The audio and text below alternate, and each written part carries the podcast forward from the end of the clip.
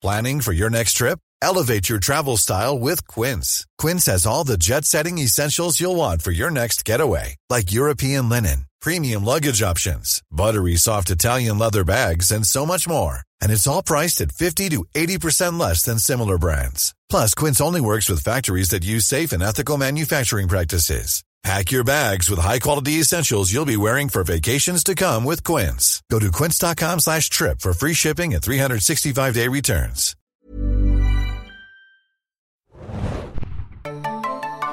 Buongiorno e benvenuti alla Serienjunkies Podcast. Heute zu der zweiten Staffel der HBO-Serie The White Lotus. Ich bin euer Moderator Biane und ich habe mich gerade schon ein bisschen am Italienisch versucht, aber den Großteil lassen wir heute auf Deutsch. Und ich bin auch nicht allein, denn ich habe die liebe Hanna mit dabei. Wir haben noch ein bisschen Gesprächsbedarf. Ciao. Ciao, bello. Hanna hier, moin. ja, genau, besonders in diesen kalten Wintertagen, obwohl so kalt sind sie ja eigentlich gar nicht, tut es vielleicht auch nochmal ganz gut, dieser kleine Ausflug auf die Insel Sizilien. Ja, wie, wie, wo fangen wir an?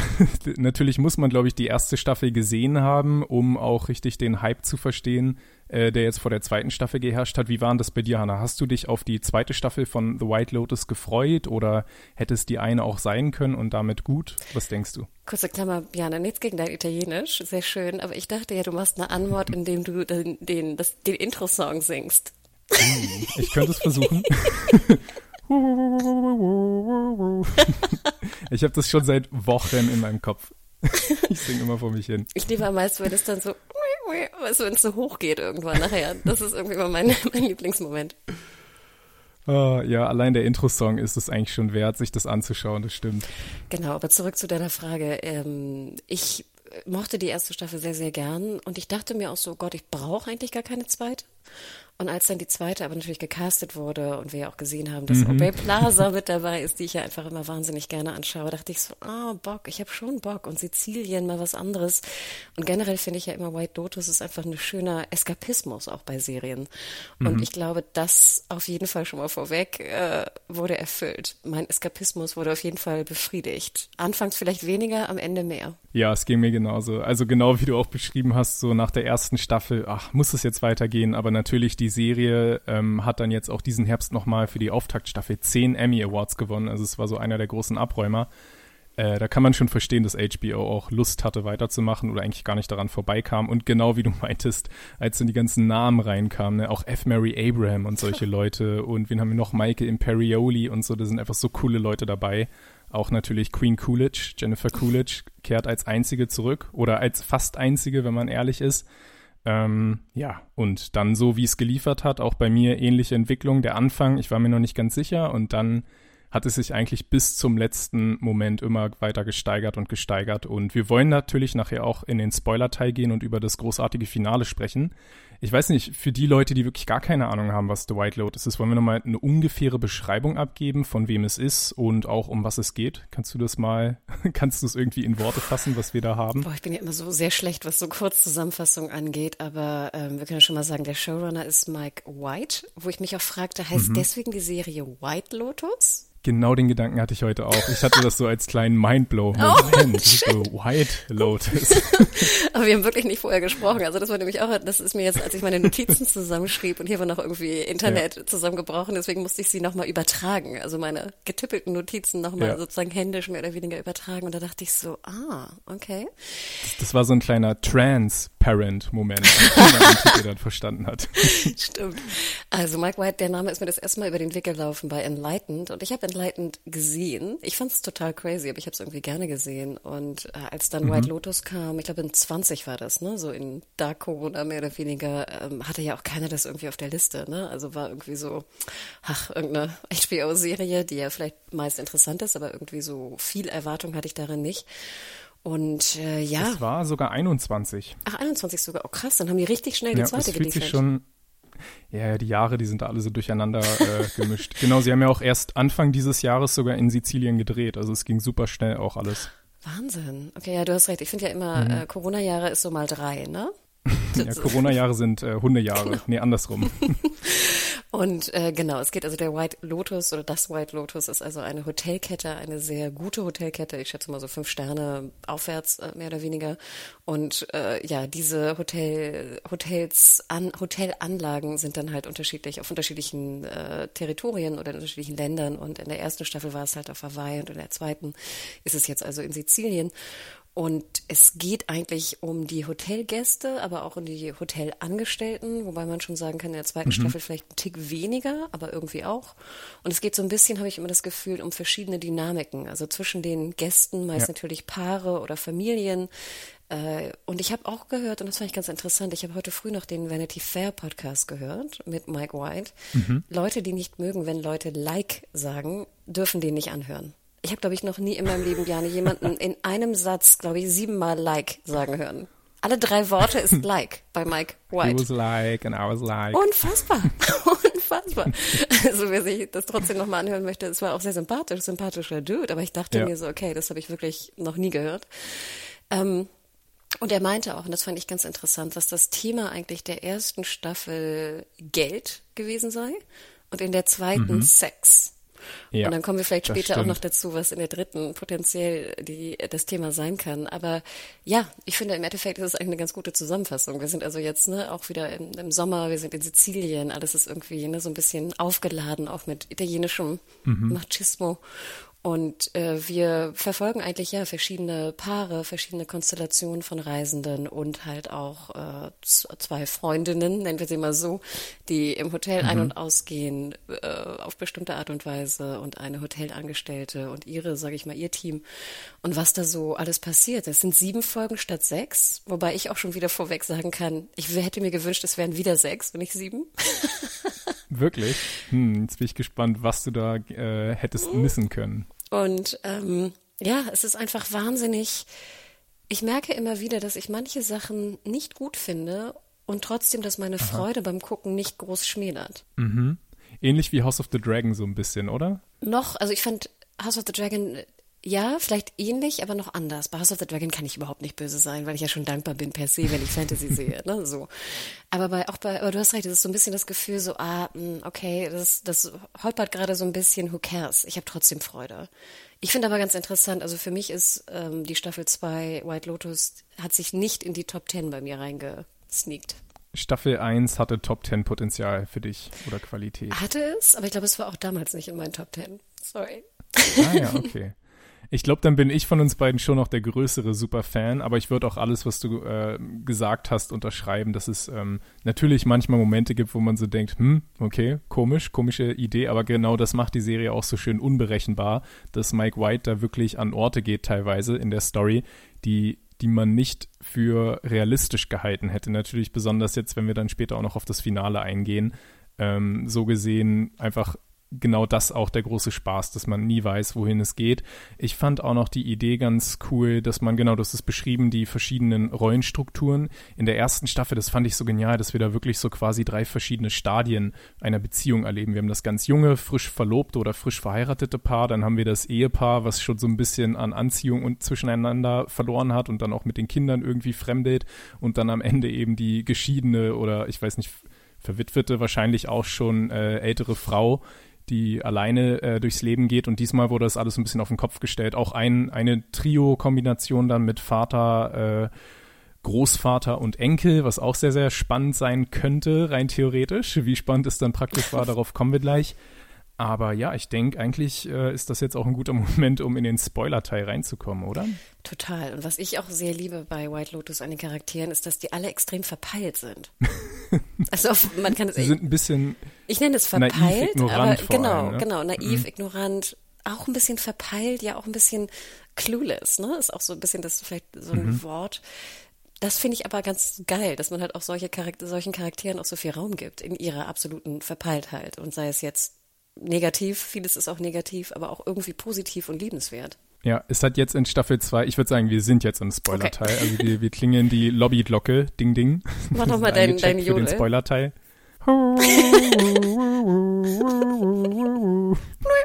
Techno-Jodeln, oder wie hast du es immer genannt? Ähm, äh, Autotune, ne? Autotune-Jodeln. Ja. ich finde eben genau, was du sagst, dieses, dieses Verpeite, das ist jetzt umso schöner, weil einfach die Stakes, wie man es ja so schön sagt, in Staffel 2 nochmal geraced wurden. Also die Einsätze sind größer geworden, dass Leute, gut, wir hatten in Staffel 1 auch einen Todesfall, der auch so als großes Mysterium angekündigt wurde, aber der wurde ja sofort vergessen und verdrängt. Und Staffel 2, das nimmt diesmal eine viel größere Rolle ein.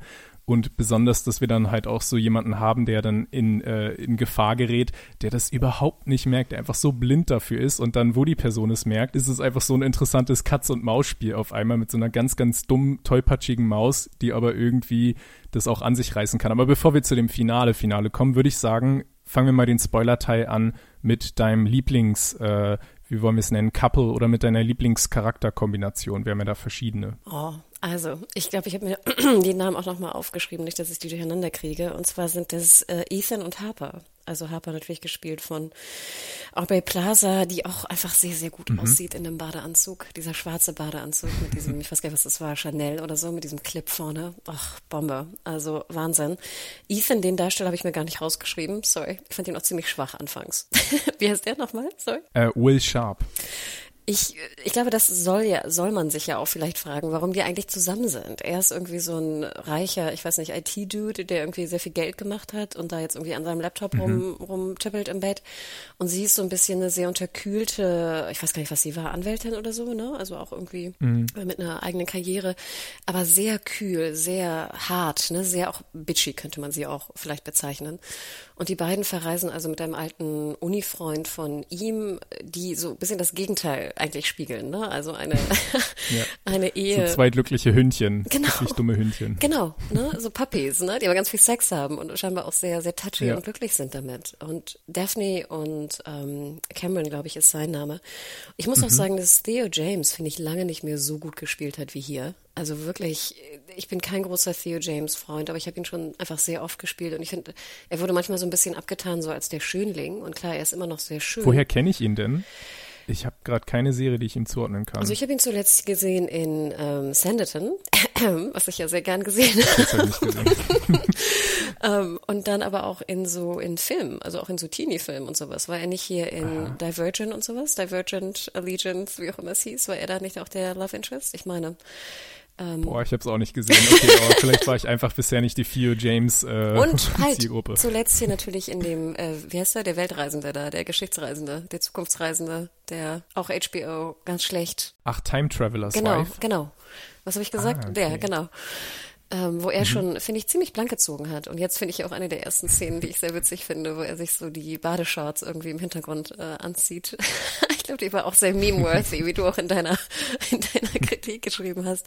Aber ich liebte dieses Zusammenspiel zwischen diesen beiden Paaren, weil mhm. ich glaube, man kennt das ja auch selber, weißt du, du hängst dann irgendwie mit so einem anderen Paar mhm. rum und dann wird ja auch alles seziert. Also was tun die, ja. was tun wir? Die Nachanalyse dann. Genau, sollten wir das vielleicht anders tun oder nee, ich meine, was machen die denn da? Und dann hinterfragt man ja auch so, Gott, sollten wir das vielleicht auch tun oder warum tun wir das nicht? Oder ne, wie viel Sex haben die nun wirklich? Und also diese, mhm. dieses Zusammenspiel eigentlich zweier Paare, die doch sehr unterschiedlich sind, fand ich wahnsinnig spannend. Und ich muss auch sagen, dass mir äh, Daphne und Cameron sehr ans Herz gewachsen sind. Also ich fand es jedes Mal, wenn diese Viererkonstellation da war, hatte ich wahnsinnig viel Spaß mit der Serie und es war auch mit Abstand, muss ich sagen, vorweg meine absolute Lieblingsstoryline. Ja, ging mir ganz genauso. Also das war wirklich auch das Stärkste. Ich habe natürlich eine große Schwäche für Jennifer Coolidge. Ich glaube, da geht's dir ein bisschen anders, oder kommen wir gleich noch drauf. Aber natürlich, also diese, allein was da so zwischenmenschlich passiert und psychologisch, wie dann die Unsicherheiten gegeneinander ausgespielt werden und das Aubrey Plazas Charakter, also Harper, dass sie einfach auch so obsessiv deswegen ist, weil sie einfach nicht ertragen kann, dass die beiden anderen einfach scheinbar das perfekte Paar sind und sie muss da die, die Kratzer in dieser perfekten Fassade finden. Und natürlich findet sie die dann auch recht bald und die sind dann noch sehr viel größer, als man das hätte äh, erwarten können. Und das steigert sich ja dann wirklich irgendwann in so ein Spiel hinein mit so einem äh, Vertrauensproblem auch zwischen ihr und Ethan was ich dann auch rein erzählerisch ziemlich cool fand, wie sie es umgesetzt haben, dass wir dann in einer Episode, glaube ich, zunächst nur die Perspektive von Harper erleben. Also wir hatten ja dann natürlich diesen Bro-Abend, ne, wo die beiden ein bisschen eskaliert sind, aber hauptsächlich Cameron und Ethan hat sich eigentlich gar nicht viel zu Schulden kommen lassen. Und Wenn äh, stimmt. Ja, das ist jetzt auch wieder sowas wie bei Friends, wo man diskutieren kann, wie viel Schuld ihn trotzdem trifft, weil er natürlich, er hätte es ihr erzählen müssen, aber er hat hier seinen kleinen Bro-Code auch nicht brechen wollen. Äh, jedenfalls, dass wir dann aus Aubrey, Pla ich sage immer Aubrey, aus Harpers Perspektive diese Unsicherheit haben, dass sie ihm nicht ganz vertrauen kann. Und dann eine Folge später dreht es sich ja, dann ist sie das äh, geschlossene Buch und er ist das offene Buch und wir sehen seine Unsicherheiten. Das fand ich einfach sehr cool inszeniert und allgemein dieser Mystery-Aspekt, der jetzt in der zweiten Staffel noch viel, viel weiter ausgebaut wurde, auch was das Mörder äh, angeht. Das hat einfach sehr viel Unterhaltungswert dazu gebracht, der teilweise in Staffel 1 nicht ganz so da war. Da war es eher so aus so einer Situationskomik heraus, so schau an, wie, wie lebens- oder wie weltfremd diese reichen Menschen sind. Und hier hat man richtig mitgefiebert teilweise. Glaubst du denn, dass Harper mit Cameron rumgemacht hat? Frage 1. Und glaubst du, dass zwischen Ethan und Daphne da auf ihrem Spaziergang auf die benachbarte Insel was abgelaufen ist. Wollen wir das jetzt hier final klären? Mhm. Also, ich denke, ich denke erstmal Ethan und ähm, sorry, Megan Face Daphne? Daphne. Mhm. Auf jeden Fall. Da ist auf jeden Fall, ja, die beiden hatten Sex. also einfach, wie das auch inszeniert wurde, da mit diesem, mit diesem mystischen Blick von der Insel weg und so. Das ist, glaube ich, für mich recht klar gewesen.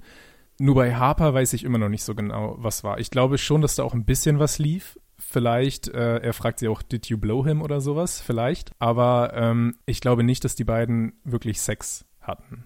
Was denkst du? Ja, Einfach also, weil sie auch gestört wurden von Ethan. Ich wollte gerade sagen. Wenn, wenn er das nicht getan hätte, vielleicht wäre dann doch was passiert, was er dann dementsprechend das genauso schlimm macht. Aber ich denke, die offene Tür war schon sehr, ne? mhm. Sehr beschreibend. Ja, ich würde dir auch recht geben. Aber nochmal die Frage zu Daphne. Glaubst du, sie hat es getan, damit Ethan sozusagen wieder mit seiner Frau zusammenkommt. Also wie so ein, dass er jetzt auch mal, weil ich meine, es wirkte ja schon so, als ob er wirklich überhaupt keinen Bock hat, mit seiner Frau zu schlafen. Und glaubst du, dass dieser ja. Trip dann zur Insel und dass sie ihn eigentlich mehr so ein bisschen angeturnt hat, sorry, wenn ich das jetzt so sage, damit er wieder mit seiner Frau schläft? Also hat sie es, hat sie es so bisschen, initialisiert, ja. hat sie das Ganze initialisiert, damit die einfach wieder zusammenkommen, damit sozusagen Eifersucht so ein bisschen der Katalysator ist des Ganzen. Sie wirkt wie ein, wie ein liebenswürdiger Mensch, der tatsächlich so altruistisch sein würde. Aber ja, ich glaube wirklich, dass sie halt für sich selber gelernt hat, dieses Ventil zu nutzen. Und wir sehen ja auch angedeutet, ne, dass die Kinder nicht die Kinder von Cameron teilweise sind oder größtenteils. Ähm, das heißt, sie hat das in der Vergangenheit schon mehrfach getan. Es scheint so ihr Weg zu sein. Gleichzeitig sehen wir aber auch immer wieder, wie ihr das dann wirklich auch wehtut. Ne? Also das ist wahrscheinlich wirklich auch so die Schlüsselszene emotional und schauspielerisch der gesamten Staffel, wo Ethan ihr eben eröffnet, dass er davon ausgeht, dass Harper und Cameron was miteinander hatten, wie Megan Fays Gesicht da mal so für 30 Sekunden entleist und sie sich dann wieder einfängt in ihr, in ihre Art von Kontrolle. Und also ja, es scheint ihr sehr weh zu tun. Also sie wahrscheinlich ist es für sie nicht wirklich der beste Lebensstil, aber sie hat wahrscheinlich gesehen, ja, so kann man irgendwie eine Ehe trotzdem auf eine Art weiterführen. Es ist eine gute, ich habe noch bisher noch gar nicht drüber nachgedacht. Was denkst du denn? War das Altruismus oder war das eher so ein Racheding gegen Cameron?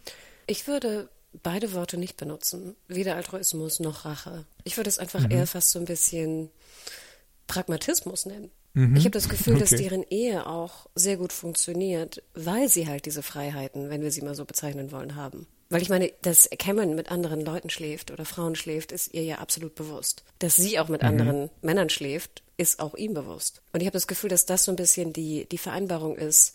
Wir tun es, aber dann sind wir sehr, sehr liebevoll mhm. zueinander und mit uns beiden sehr, sehr d'accord. Aber siehst du auf ihrer Seite nicht doch auch den Schmerz? Und ist es Freiheit, wenn sie sie hatte ja vorher kein Interesse an Ethan, würde ich sagen, oder? Also zumindest hat man da nicht wirklich was zwischen den beiden gesehen und es scheint ja wirklich eine Reaktion auf das zu sein, was Cameron getan hat. Wenn es wirklich um Freiheit ginge, dann hätte sie das vielleicht schon vorher auch gemacht oder mit irgendwem anders. Ich finde aber Freiheit kann auch teilweise sehr schmerzhaft sein und trotzdem mhm. frei sein. Also ich glaube, dass vielleicht sie auch in dem Moment, Moment des, des Schmerzes äh, empfindet oder vielleicht auch denkt so, okay, boah, will ich jetzt wirklich mit Ethan schlafen oder nicht? Ich meine, dass der ein sehr attraktiver Dude ist, haben wir ja auch gesehen, ne? Also der ist ja auch körperlich extrem fit und äh, ne, wenn er da immer, also mhm. äh, ne, der sieht ja einfach, der sieht ja nicht aus wie so ein IT-Nerd, der irgendwie noch nie in seinem Leben eine Handel gehoben hat oder so. Sorry, nichts gegen IT-Nerds, aber ja. du weißt, was ich meine. Er ist ja schon ein sehr, sehr attraktiver Typ gewesen. Ähm, ich, ja. ich, glaube, dass das so ein bisschen die Art ist, wie sie sich pragmatisch hingelegt hat, glücklich zu sein. Ich glaube wirklich, dass sie relativ glücklich ist damit. Ja, sie hat natürlich auch noch den zusätzlichen Punkt mit dem Familienleben, dass sie auch Kinder hat und dieses Familien, diese Familienwelt irgendwie auch äh, retten will. Die Frage wäre, müsste ein Paar wie Ethan und Harper zusammenbleiben, wenn sie sonst nichts haben, was sie verbindet. Und sie beschreiben ja auch immer wieder, dass sie ohnehin völlig verschiedene Menschen sind. Er ist, hat nur morgens Lust auf Sex und sie nur abends oder andersrum. Ähm, ja, ja, das, das hat mich so ein bisschen gewundert, dass die so ein Happy End am Ende bekommen haben. Das hat mich echt gewundert, mhm. weil ich dachte mir wirklich, dass eigentlich die, die Quintessenz der ganzen Storyline ist, dass wenn du, wenn man nicht zusammenpasst, dass man sich irgendwann auch vielleicht trennen sollte und was anderes sucht, was besser passt. Und ich habe das Gefühl, ja. dass bei Daphne und Cameron die Regel war, okay, auch wenn, wenn beide sozusagen auch mit anderen Leuten schlafen wollen, gibt es irgendwie eine Art von Möglichkeit, wie man sich arrangieren kann. Und dass mhm. dann am Ende so das absolute Happy End von Harper und, äh, und ähm, Ethan irgendwie am Flughafen da ne, zu, äh, vonstatten ging, hat mich sehr gewundert nichts dagegen. Also ich ja. hatte auch Lust auf ein Happy End und es wirkte ja fast so, als wäre dann äh, Sex irgendwie, ne, der große, das große Zusammenkommen der beiden wieder, dass die das einfach irgendwie aus den Augen verloren ja. haben oder vorher vielleicht auch gar nicht hatten. Kann ja auch sein, dass sie vorher vielleicht ja. auch gar nicht das irgendwie ausgelebt haben so sehr in der Beziehung. So wirkte es ja fast. Und dass das dann der Punkt war, wo sie, ich dachte mir auch im Nachhinein, vielleicht führen die beide jetzt auch eine Beziehung wie Daphne und Cameron. Ja, also ich habe so schon das Gefühl, dass uns das auch impliziert werden sollte. Was ich da aber wirklich auch echt cool fand, ist dass dann die gemeinsame Sexszene und es war, glaube ich, auch wirklich die erste, ne? Vielleicht haben sie es vorher mal probiert und dann ging nichts, aber dass die wirklich, wirklich gut auch war. Also auch was die Chemie angeht zwischen den beiden Schauspielern, wo ich vorher auch lange überlegt habe, du hast es ja auch gesagt, die beiden wirken nicht, als ob sie zusammenpassen. Aber als sie dann wieder diese körperliche Verbindung gefunden haben, war die auch wirklich spürbar auf den Bildschirmen. Das fand ich auch ziemlich beachtlich, dass man Chemie als Schauspieler oder als richtig guter Schauspieler anscheinend ein- und ausschalten kann. This is Paige, the co-host of Giggly Squad, and I want to tell you about a company that I've been loving, Olive and June. Olive and June gives you everything that you need for a salon quality manicure in one box. And if you break it down, it really comes out to $2 a manicure, which is absolutely insane. It's also so easy to get salon worthy nails at home with Olive and June. The difference between how your nails used to look when you did them yourself and now with the Manny system is a complete game changer. The best thing about Olive and June too is it's a quick dry, dries in about one minute, lasts for five days, and full coverage in up to one to two coats. Visit oliveandjune.com slash perfect Manny 20 for 20% off your first system. That's oliveandjune.com slash perfect Manny 20 for 20% off your first system. System.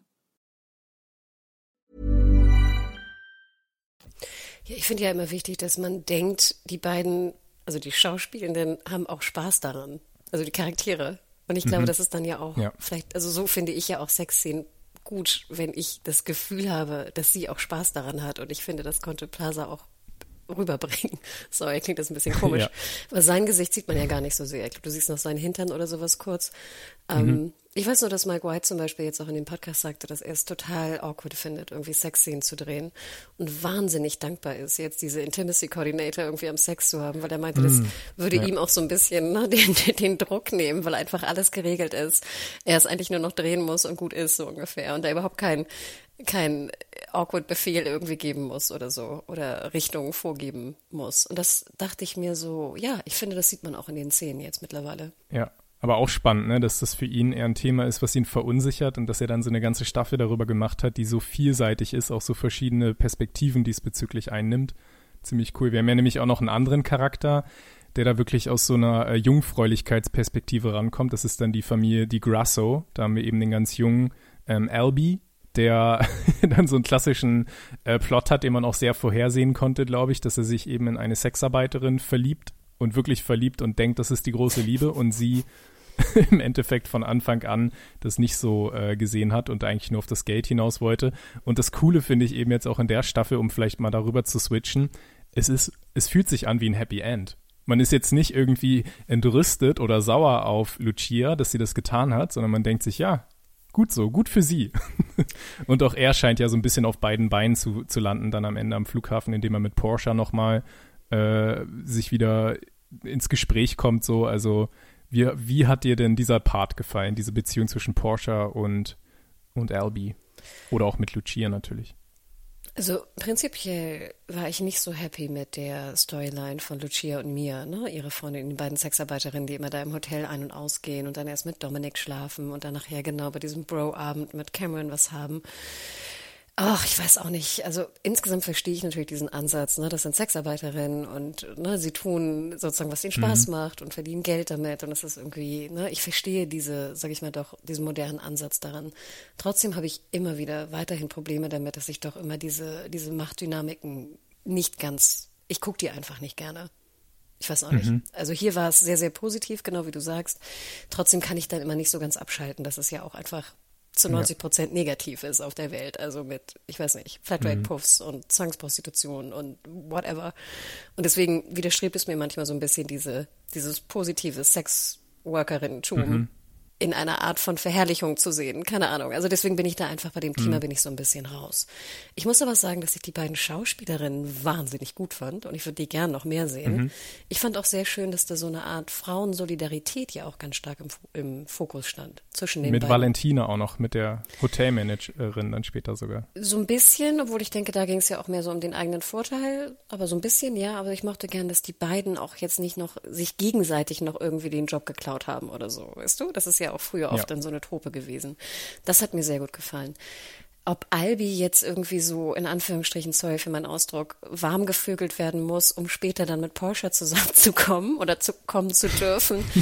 ja, ich weiß nicht. Also ich, ich glaube nicht, dass Porsche ihn wirklich attraktiv findet. Also mhm. glaube ich nicht. Ja, sie ist wahrscheinlich nach ihrem traumatischen Erlebnis jetzt einfach nur froh, einen Mann zu sehen, dem sie wenigstens vertrauen kann, weil er solche Rehäuglein hat. Ja, wo ich das auch ein bisschen traurig finde, dass du dann irgendwie in Anführungsstrichen zu so einem Langweiler gehst, von dem du sexuell überhaupt nicht angezogen bist, weil du jetzt diese schlechte Erfahrung da mit Jack hattest. Ich, also ich, mhm. ich verstehe, was du meinst. Es war absolut ein Happy End und das fand ich auch ganz schön. Ich frage mich nur, was ist eigentlich die Message? Nicht, dass ich unbedingt ja. eine Message brauche, aber ist es so, wir geben jetzt einer Sexarbeiterin 50.000 Dollar, damit sie ihren Laden aufmachen kann und alle sind happy? Ja, also auf jeden Fall hat es ja natürlich gepasst, wenn Mike White sagt, das Spiel in Staffel 2 war Sex, dann macht es Sinn, dass die beiden Sexarbeiterinnen das Spiel gewinnen, weil sie einfach die Profis darin sind, so. Das hat schon für mich dementsprechend ganz gut gepasst und auch, ja gut, wenn man weiter darüber hinausdenkt, es ist natürlich auch, genau wie wir gerade auch schon ein bisschen verwundert waren, ist das jetzt ein Happy End für Harper und Ethan, dass die beiden jetzt eine offene Ehe haben warum trennen sie sich nicht zum Beispiel? Das sind, ich glaube, das sind viele so Sachen, die man ganz individuell interpretieren kann. Und Mike White ist, glaube ich, auch ein Fan davon, äh, so ein bisschen verschrobene Enden zu haben. Und besonders hat er das natürlich auch selber beschrieben bei dem großen, ich glaube, wir müssen jetzt auch nochmal zu Tanja kommen, ne? Unserer großen Queen. Ähm, dass er das einfach so wunderbar ironisch und traurig fand, dass sie dann erst natürlich, als sie dann merkt, dass sie in Lebensgefahr steckt, dass sie dann so einen kurzen Rambo-Anflug hat und einfach wirklich das gesamte Schiff da von Bösewichten ausschaltet, nur um dann so ganz peinlich zu stolpern und hinzufallen, sich den Kopf aufzuschlagen und zu sterben. Also man merkt, dass Mike White, der findet nichts lustiger als diese Ironie. Und das finde ich irgendwie auch ganz, ganz charmant, dass ihm das so viel Freude macht. Aber Tanja war für dich immer ein bisschen schwierig, oder?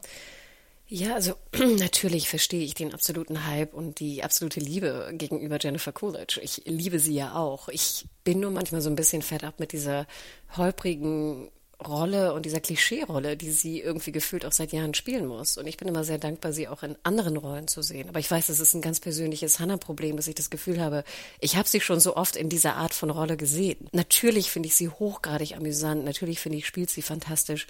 Mir ging aber diese ganze Greg-Geschichte und so, dieses, dieses, oh, oh, oh, weißt du, wenn sie da so durch die Gegend tapst und so, das, ach, manchmal nervt es mich so ein bisschen, weil ich finde es ich finde Coolidge ist immer am besten in so kleinen Dosen. Und ich finde, die Dosen Aha. waren perfekt getimed in Staffel 1. Genau. Mhm. Und in Watcher spielt sie auch eine bisschen andere Rolle, was ich sehr schön fand, weil das kann sie ja auch spielen. Stimmt.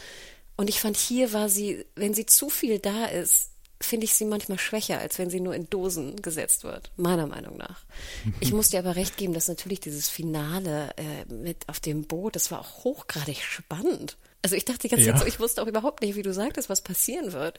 Ich wusste auch gar nicht, sind die jetzt böse oder nicht? Ja, ich glaube, die sind böse und boah, also. Das war auch das Coole, genau. Dass man sich bis zum Ende nicht sicher war und dann auch so die Sachen, die sie vorher immer schon gesagt haben, so und dann, wenn dann, äh, ich habe jetzt vergessen, wie er heißt, aber der von Tom Hollander, mhm. der, der Anführer sozusagen der bösen Gays, wo er dann immer so sagt, oh ja, ein, ein wunderschöner Tag, für den es sich lohnen würde zu sterben und so und sie dann immer mit ihren schockierten Augen so, verdammt, die wollen mich wirklich umbringen. Das war schon echt ziemlich brillant. Und genau, ja, man wusste bis zum Ende nicht, wie drastisch es jetzt wirklich ist. Ich mochte auch sehr gern diesen bisschen verpeilten Franzosen, den er da immer im Schlepptau hatte. Also ja, aber es war, es war mir auch ein bisschen over the top. Also auch dann diese Drogenparty und ihr junger Lover und sowas. Also ja, ich, ich bin dann immer in so einem Zwiespalt. Ich amüsiere mich köstlich dabei, aber dann denke ich wieder so, ach, mm. ich kann, ich kann das voll genießen. Das ist für mich, das gibt mir auch so ein bisschen Young Pope Vibes. Also ich mag eben Serien, die sich nicht zu doof dafür sind, komplett zu übertreiben und dann irgendwie ein, ein Mysterium rund um ein verschwundenes Känguru zu spinnen. Das ist jetzt wieder Young Pope und das ist für mich genau derselbe Vibe. Dass dann einfach Jennifer Coolidge von vier bösen Gays auf einer, auf einer Yacht äh, umgebracht werden soll. Das ist schon echt ziemlich großartig. Und dann noch mit Porsche und Jack. Also das war auch ähm, mhm. bedrohlich. Also ich denke ja auch immer an Porsche Stelle hätte ich jetzt nicht irgendwie im Auto im Dunkeln irgendwo in the middle of nowhere von Italien jetzt gesagt, ähm, fixst du deinen Onkel. hätte ich timingmäßig vielleicht einen besseren Moment abgepasst. Aber äh, ja. spannend war es auf jeden Fall. So ein bisschen so ein Wednesday-Problem, ne? Immer unbewaffnet die, die Bösewichte konfrontieren. Ja, ja, aber ich glaube, vielleicht kann ich da schon meinen, meinen kleinen Kritikpunkt vom Anfang schon reindrücken. Für mich hatte die Staffel leider so einen kleinen Hänger irgendwie so in der Mitte. Ich finde, sie ging dann mhm. irgendwie nicht voran. Und ich glaube, du hast es ja auch sehr, sehr schön in deiner, wie ich finde, sehr schönen Review auch zu, zur Staffel ähm, wiedergegeben die, die letzte Folge macht alles wieder gut und macht alles perfekt richtig, schnürt alle Punkte zusammen. Man kann dem, was vorher gewesen ist oder was man vielleicht vorher einen Tick schwächer fand, gar nicht böse sein, weil das Ende einfach so mhm. perfekt funktioniert und so zusammengeführt wird. Ja. Ich glaube aber, dass die Serie noch sehr viel flutschiger gewesen wäre, hätte man in der Mitte ein bisschen gekürzt, irgendwie vielleicht auch ganz ehrlich in diesem Dreier-Trio von Vater, Sohn und, und Enkel. Wirklich die Schwächsten, ja. Auch eine, eine großartige Verschwendung von, äh, von Maike Imperioli und F. Mary Abraham, die ja eigentlich wirklich die, mit die bekanntesten Schauspieler im Cast waren. Nichts zu tun bekommen. Nein, und dann noch diese, weißt du, diese verpeilte, wir fahren irgendwie zur, zur, zu den Verwandten und stehen da an der Tür. Und klar, es war auch ein bisschen witzig. Ich habe auch gelacht, aber dann noch hier der, ich weiß nicht, böse Pimp oder geplante Pimp, äh, bezahlte Pimp von, von ah, ja, Lucia und so. Das war, Oh, das hätte man irgendwie. Das war ein bisschen too real auch für den, für den Teil, den ich an White Lotus eigentlich mag, nämlich dieses, dieses übertrieben Lustige auch. Und da glaube ich, hätte ich einfach so im Mittelteil, so zwischen Folge, ich weiß nicht, drei und fünf, hätte ich einfach ein bisschen was zusammengekürzt, bisschen, weißt du, stringenter das erzählt und dann wären wir in mhm. sechs Folgen, dann wäre die sechste, also jetzt die siebte gewesen und ich glaube, dann wäre es wirklich perfekt gewesen und dann wäre es auch bei mir in die Top Ten reingesneakt. Jetzt ist es leider in die Top 20. Ja, das kann ich gut verstehen. Ähm eine Sache, die ich auch noch unbedingt nochmal erwähnen wollte, ich freue mich schon unglaublich auf den Rewatch. Jetzt zurückblickend auch die ganzen Sachen, wo Tanja eben ihre Freunde kennenlernt, was da schon so die ersten Anzeichen vielleicht waren und auch mit Greg, äh, wie er sich vielleicht verraten haben könnte. Aber was wirklich auch jeder mal machen sollte, ist sich von diesem wunderbaren Intro, über das wir schon ein bisschen gesprochen haben, zumindest über die Musik, sich die äh, Fresken genauer anzuschauen. Übrigens wurden die aufgenommen auch in einer äh, in einer Villa in Palermo, die Villa Tasca also wirklich Originale äh, auch aus Sizilien. Und wie diese Fresken symbolisch genau den Arc, den äh, Entwicklungsbogen der Figuren ähm, voraussagen. Also wir haben ja immer den Schauspielernamen neben einem Fresko und man kann das so schön interpretieren, dass das genau passt zu seinem Charakter. Also auch sowas macht einfach wahnsinnig viel Spaß. Und allgemein, da haben wir jetzt bisher noch gar nicht so drüber gesprochen, eine unfassbar hochglanzpolierte, ästhetische Serie, auch besonders was auch die Aufnahmen der Natur angeht. Dieser unglaublichen Wellen und dann später auch noch mit dem Vulkanausdruck. Also ich finde es ziemlich überraschend, dass sie so kurz nur für den Dreh gebraucht haben, weil es rein optisch auch extrem hochwertig alles erscheint. Stimmt. Ich mochte auch sehr gern immer diese Nahaufnahmen von diesem komischen Büsten. Die waren so komisch gruselig und trotzdem passten die wahnsinnig gut. Und ich finde, es ist ja auch oft manchmal so in Italien. Ich erinnere mich auch, ich war auch mal in so einem Hotelzimmer, was, was mit so Kronleuchter und so einem alten, also es war eine alte, teure Villa, also mhm. nicht die ganze Villa, aber dieses Hotelzimmer in dieser Villa. Und trotzdem dachten wir so, oh Gott, das ist irgendwie auch so kitschig, hässlich und bedrohlich fast. Also diese komische ja. Mischung, die man dann teilweise hat. Und das fand ich sehr schön auch ausgedrückt manchmal durch diese awkward Büsten, die einen gefühlt dann auch immer so anstarren, wo du auch denkst, ich war sehr dankbar, dass die nachher dann auch kaputt gegangen ist, glaube ja. ich, bei der Sexszene. Weil ich auch dachte Aber so. das bringt doch Unglück. aber, na, Scherben bringen ja Glück, ist ja kein Spiegel. Ah, ja, ja ähm. ich würde aber zu gern auch mal von, vielleicht haben wir bei uns in der Kartei oder vielleicht unter den ZuhörerInnen Kunstexpertinnen, die sich mit der Epoche auskennen und da so ein bisschen mal was schreiben können, was ihnen so aufgefallen ist, weil ich finde, da ist bestimmt noch eine ganze Welt von Interpretationsspielraum, auch was natürlich griechische Mythologie äh, betrifft, was da dann in den Stories wieder gespiegelt wird und die Kunstwerke, die sind ja alle nicht zufällig da. Also da hätte ich so gern einen fachkundigen Deep Dive. Vielleicht kann uns da jemand helfen. Podcast at serienjunkies.de, bitte. bitte, genau. bitte. Über Neujahr, wenn ihr nichts zu tun habt, gerne eine Abhandlung darüber.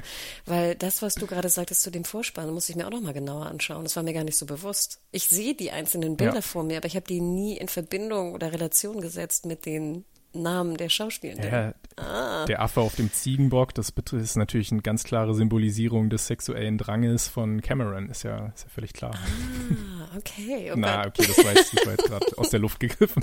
Aber nein, wirklich, das macht sehr viel Spaß, da auch selber mal so ein bisschen äh, ja, zu interpretieren. Und allgemein, ich glaube, Spaß ist so das große Wort, was wir auch unter die Staffel schreiben können oder unter diese besondere Serie insgesamt. Ich finde immer so ein bisschen, ich weiß nicht, haben bestimmt auch schon andere gesagt, es ist so wie Traumschiff nur in edgy. Also so Wohlfühlgefühle äh, einerseits, Urlaubsstimmung, aber dann auch mit ganz bösem Humor. Ich finde dadurch auch sehr generationsübergreifend. Vielleicht auch, wenn man gerade noch irgendwie zu Hause ist, über die Feiertage, vielleicht auch mal was, was man zusammen mit den Eltern schauen kann. Gut, vielleicht jetzt die sexy zweite Staffel weniger als die erste, wo es um Geld und Kapitalismus und so ging. Aber ja, also auf jeden Fall eine der sehenswertesten Serien für mich aktuell, die wir so haben in den letzten ein, zwei Jahren. Eine dritte Staffel soll ja auch kommen und äh, White sagte mhm. in diesem Podcast, dass er überlegt, also soll ja eventuell nach Asien gehen äh, mhm. oder in die, sage ich mal, Richtung. Und er hatte dann gepitcht und ich dachte mir so, hm, ich bin gespannt, was du davon hältst. Eine All-Star-Staffel, wo also aus der ersten uh. und aus der zweiten Staffel bestimmte Gäste, Mitarbeitenden zusammentreffen. Wen würdest du dir wünschen, wenn du dir zwei aus der ersten Staffel wünschen darfst und zwei aus der mhm. zweiten? Ja, es ist natürlich jetzt ein bisschen schwierig, weil da auch Tote dabei wären. nee, Tote darfst du nicht. Tote kann. darfst du nicht. Ja. Also ich glaube, wir haben auch schon gelesen, dass Connie Britton sehr, sehr gern zurückkommen würde und auch Mike White würde, würde ihren Charakter gern zurückbringen, also diese bekannte Fernsehjournalistin, die sie gespielt hat. Ähm, Nadja hatte, die ist ja auch ein großer Fan, hat auch in dem Jahresrückblicks-Podcast äh, ein bisschen schon drüber gesprochen, hat auch die schöne Theorie, dass Tanja vielleicht doch nicht tot ist, sondern es gäbe eine Möglichkeit, dass der Leichnam wem anders gehört, vielleicht einem der, der, der Gays, die halt an Land gespült wurden und sie vielleicht doch überlebt haben könnte. Würde ich mich natürlich sehr freuen, Coolidge wiederzusehen, aber Sieht ansonsten. Man den Leichnam nicht? So halb. Mit ganz viel Fantasie. Oder sie kommt halt als, als Zwillingsschwester zurück. Das wäre wirklich auch im White Lotus äh, realistischen Bereich. Man sieht sie ich doch so nicht. kopfüber im Wasser floaten, oder nicht? Wenn ich gerade, bitte ja, sehe ich das Bild vor mir.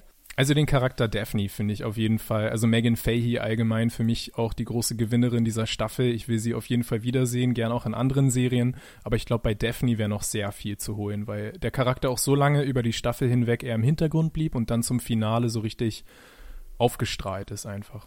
Was denkst du? Genau, The Ball Type könnt ihr euch auch nochmal anschauen. Mochte ich ja auch ganz gern. Ähm, mit ihr.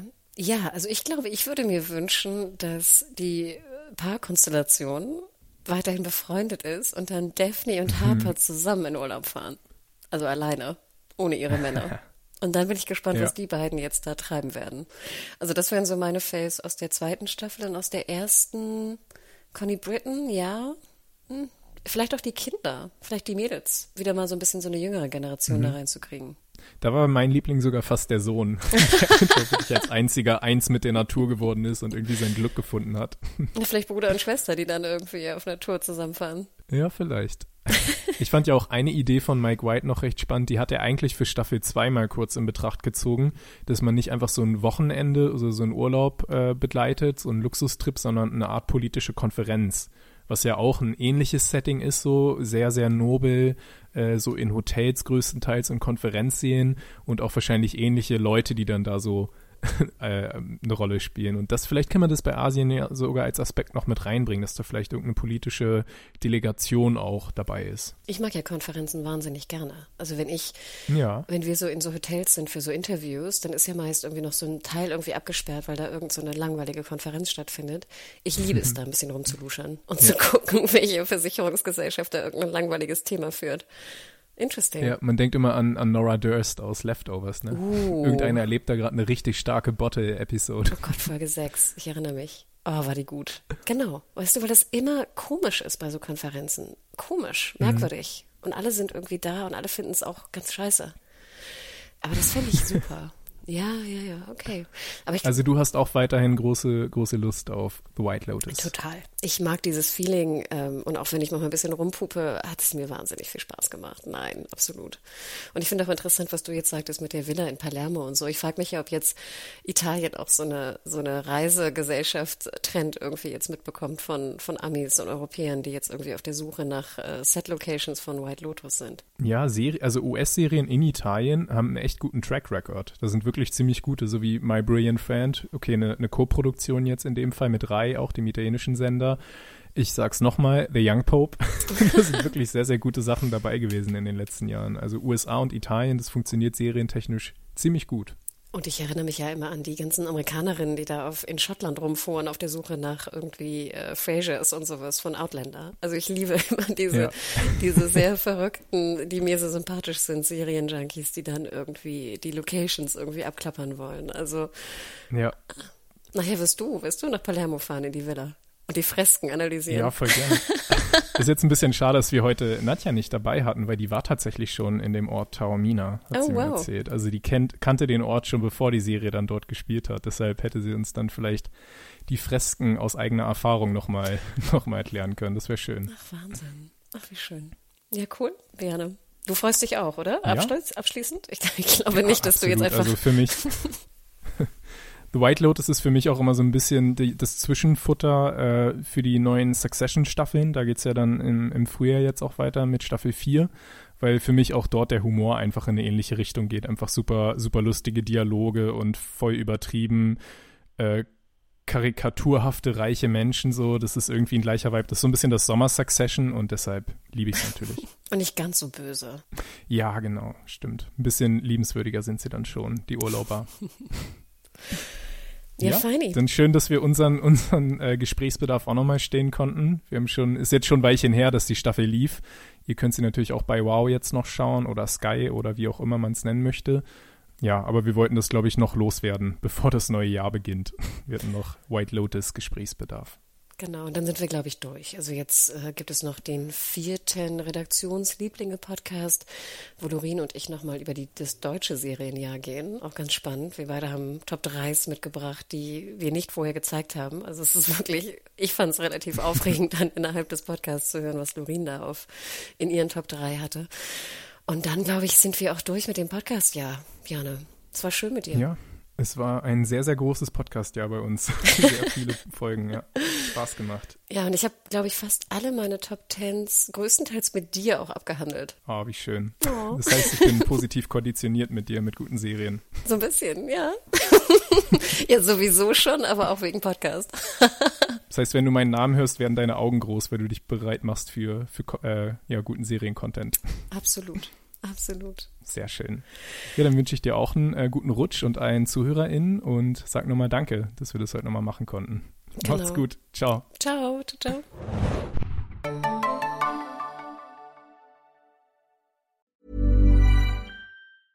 A lot can happen in three years, like a chatbot may be your new best friend. But what won't change? Needing health insurance. United Healthcare Tri Term Medical Plans, underwritten by Golden Rule Insurance Company, offer flexible, budget friendly coverage that lasts nearly three years in some states. Learn more at uh1.com.